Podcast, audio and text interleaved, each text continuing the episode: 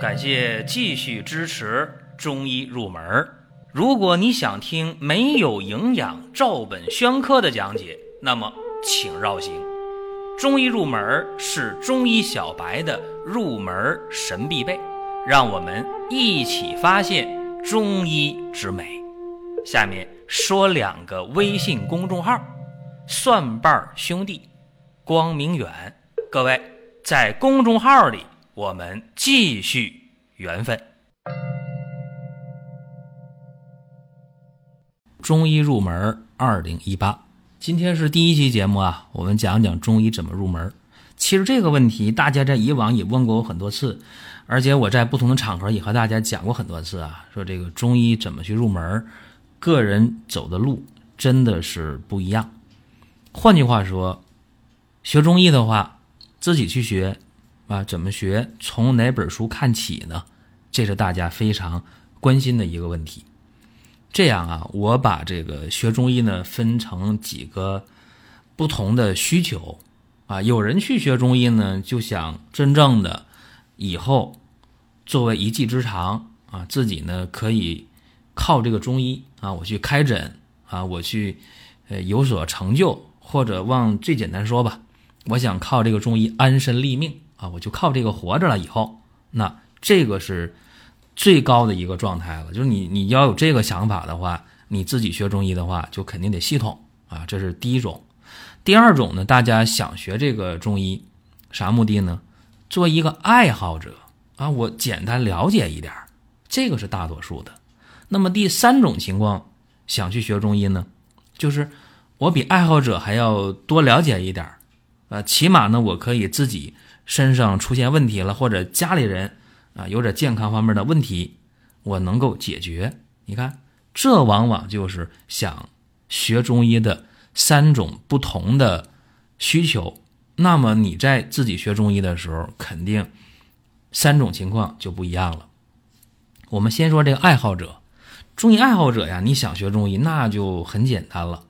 你可以看一点儿这个中医药院校的教材，比方说中医基础。啊，你看看中医基础哦，就了解了什么阴阳啊、五行啊、脏腑啊、经络呀、气血呀，就知道了。知道这病因病机啊、发病啊，就就明白了，基本上就了解了。啊，你说有精力的话，我这翻一翻这个中药啊，有这中药学这本书，你也可以看一看哦。那你这个作为爱好者来讲，基本就可以了。那么我下面想说的是，呃，另两种情况相对专业一点，就是想真正的把中医了解了解。啊，给自己给家里人解决小问题，这就像张仲景在《伤寒杂病论》当中写那个序言一样啊。上以疗君亲之疾，下以救贫贱之恶，中以保身长全，以养其生吧。你作为这个爱好者，想真正通过中医能解决点问题啊，你或者学明白了，你就上以疗君亲之疾，下以救贫贱之恶啊，这个就是。安身立命了，能把中医当营生去干啊，当一个爱好，当一个行当去做，或者说你起码是养身长全，以保其生吧，起码让自己能活得长点，别遭罪吧，对吧？那么这两种情况下啊，我觉得大家看书的时候呢，怎么看呢？第一个就是你有一定的基础，第二个你没有基础，对吧？你没有基础的话，我这样建议啊，你可以去看。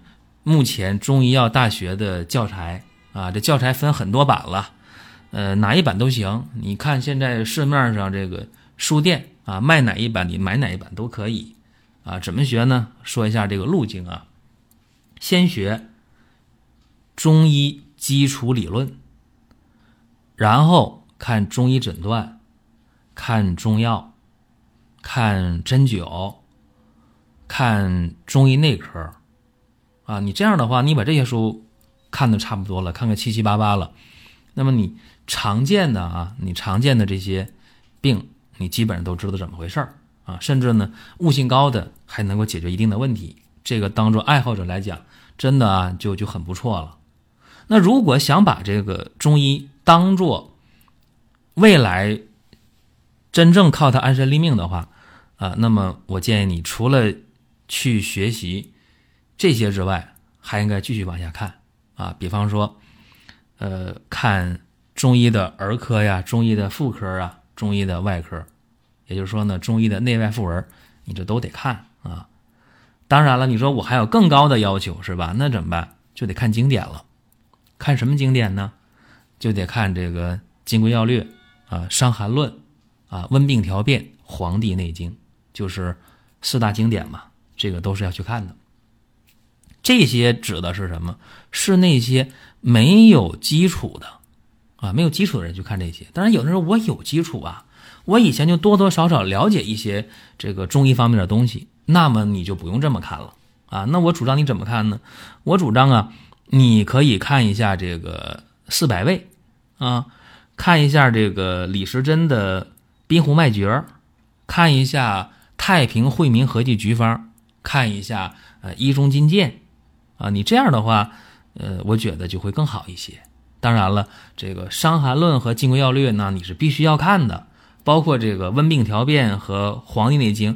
也是必须要看的，还有这个妇青主女科，就刚才我讲这些书啊，呃，不是说你看完就行了，需要你背，真的啊，这个学中医啊，你没有什么捷径可走。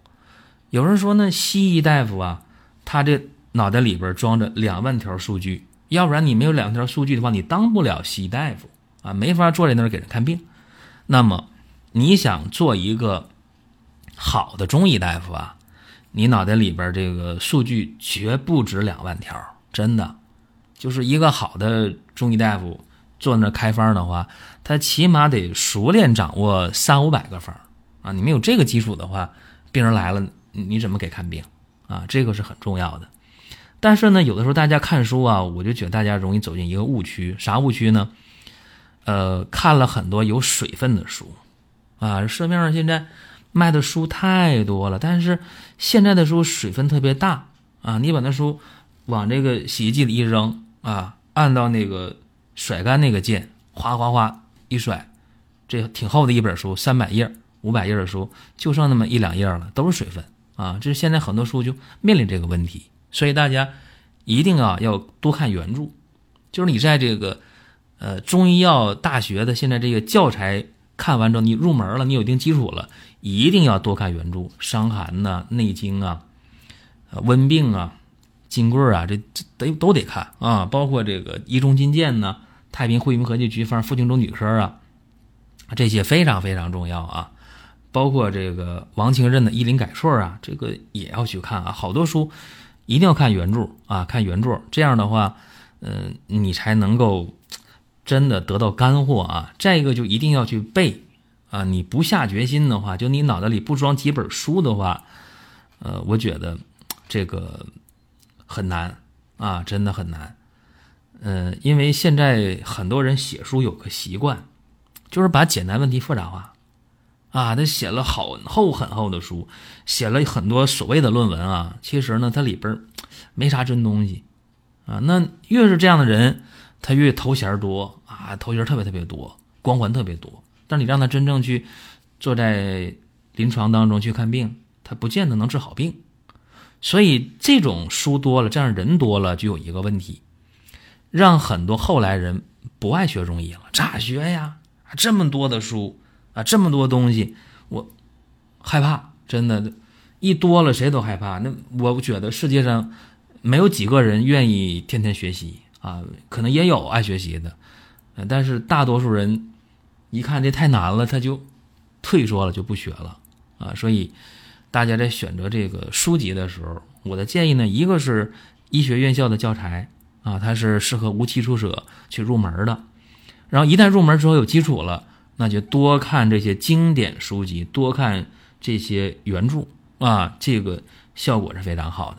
再一个，如果大家真的想把这个中医当做呃你未来的安身立命的东西，那除了看书之外，你还得真正的去临床啊，对吧？你不去临床的话，你不去接触病人的话，各位，那如何才能够学以致用啊？如何才能知道你掌握的东西有没有效果呢？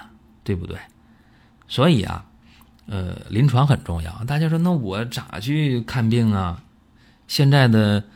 政策特别好啊。中医药法的出台之后啊，对这个师承中医呢也给了地位，给了这个入门入行的这个指路制度都给了。所以呢，你可以呃去拜个老师啊，然后呢争取呢早日的去临床。这样的话，再有这个资格，你就可以去干这行了啊。当然，真正能去干这行人不会太多啊。一个是大家觉得这个东西很难啊，再一个大家觉得自己去学能学明白吗？是吧？我觉得大家不用有这些想法啊。朱丹溪啊，四十三岁了才学医啊。其实你任何一个人想出发的话，不怕晚。你只要想出发了，看准目标了，你就出发，没问题。啊，这是我给大家讲的这么一些，呃，中医怎么入门的一些小感慨吧。还有呢，就是一些人说啊，这个教科书我去看的话，这是不是条条框框太多了？啊，注意，教科书啊，条条框框都梳理完了啊，往往一本教科书里边就融合了古人的很多很多的书的这些精华，所以这个适合无基础者去学。但有基础了，刚才我说一定要转跳回来，呃，去看这些，呃，真正的原著，这是给大家的这么一些小建议吧。所以说，在中医入门二零一八这个专辑的一开始第一期节目，我们就很简单、很轻松的和大家聊一聊，说你怎么样才能进中医的门也是咱们以前啊，在中医入门那个专辑里边，呃，零零散散的说过一些这样的内容，但是没有像今天讲这么多。啊，也希望听到这个专辑的人能够，呃，持续的关注《中医入门二零一八》。但是大家说，那我再回头去听《中医入门》专辑可以吗？完全可以。另外，我们专辑不是每天更新啊，大家想每天得到最新的中医方面的健康方面的资讯，大家可以进入到我们的公众号去关注啊，去分享。这样的话，每天都会有所得的。好了，今天就说这么多，下期节目。我们接着聊，下面说两个微信公众号：蒜瓣兄弟、光明远。各位在公众号里，我们继续缘分。